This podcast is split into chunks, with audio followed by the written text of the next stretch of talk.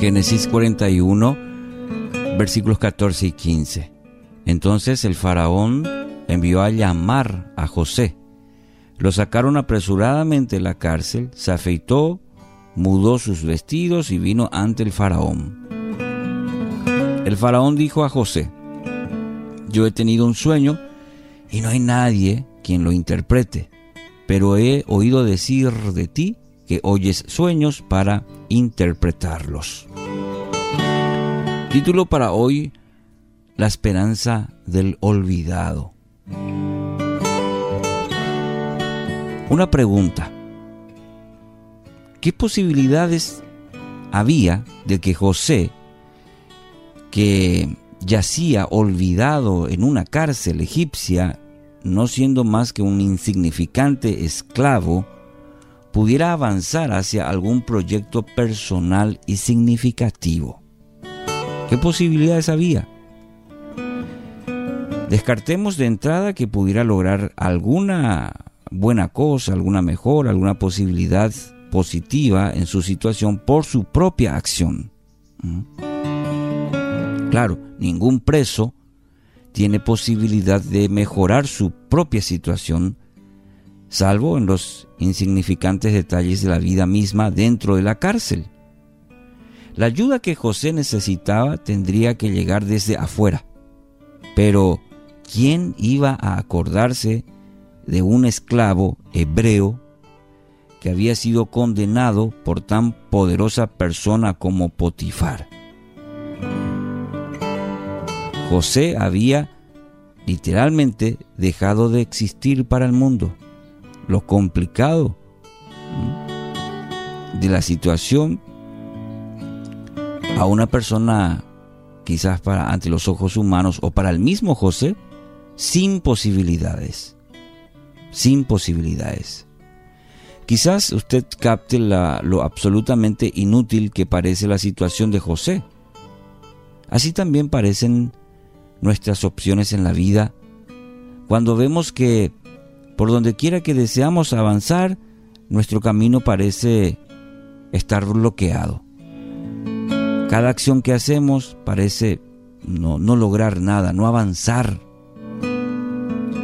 Ahora, a diferencia de él, de José, es muy fácil que nos enfoquemos en aquellos que son los aparentes responsables de nuestra frustración comenzamos a albergar en nuestros corazones sentimientos de resentimiento y enojo hacia ellos. Puede ser algo, personas, familiares. Mm. De no ser por la actitud mezquina que ellos demuestran, seguramente nosotros podríamos estar en una situación mucho mejor que la presente. Así pensamos, ¿verdad? Por no recibir ayuda, por, por varias cuestiones que empezamos a justificar nuestra acción por la desidia de los demás. Permítame expresar en una frase el principio que el texto de hoy nos revela.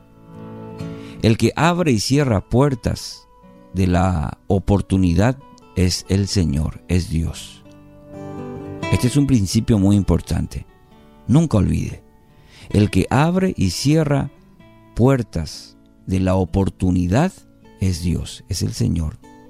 Ningún hombre puede detener su accionar cuando Él ha decidido ubicar a uno de sus hijos en algún lugar de responsabilidad, ya sea en la empresa, en la iglesia o el lugar donde llevamos a cabo nuestra, nuestra vida cotidiana, nuestra labor cotidiana.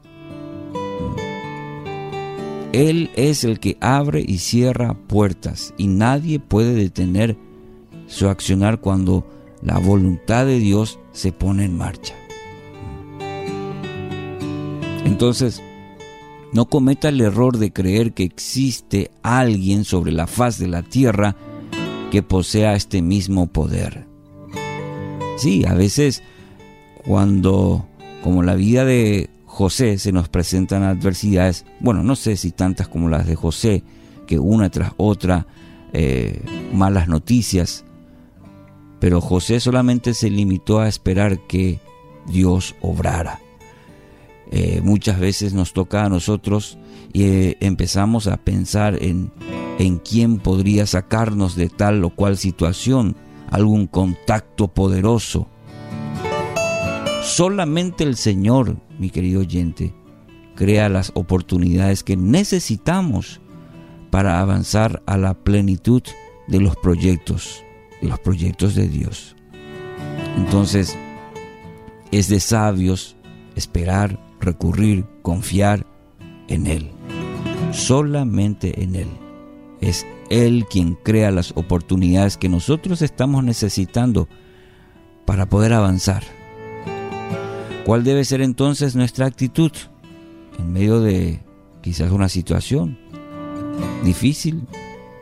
No debemos atacar a quienes no tienen la autoridad final de lo que pasa en nuestras vidas. En primer lugar eso. Ellos poseen las mismas limitaciones que nosotros.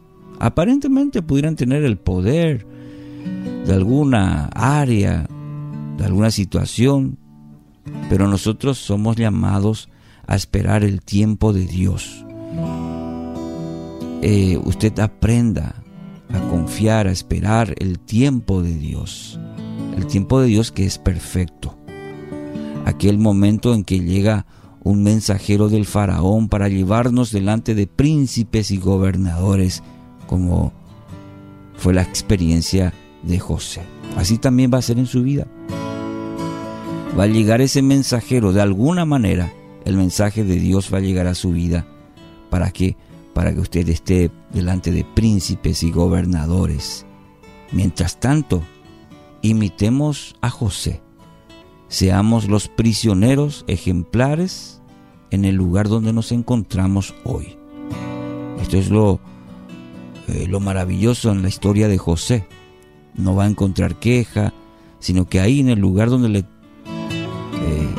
cupo estar fue un ejemplo. Así también nosotros hoy, mientras esperamos el tiempo de Dios, mientras esperamos el mensajero, imitemos a José seamos prisioneros ejemplares en el lugar donde hoy nos encontramos. Una frase dice, cuando Dios se detiene, nadie lo puede mover. Cuando Dios se mueve, nadie lo puede detener. Que así sea.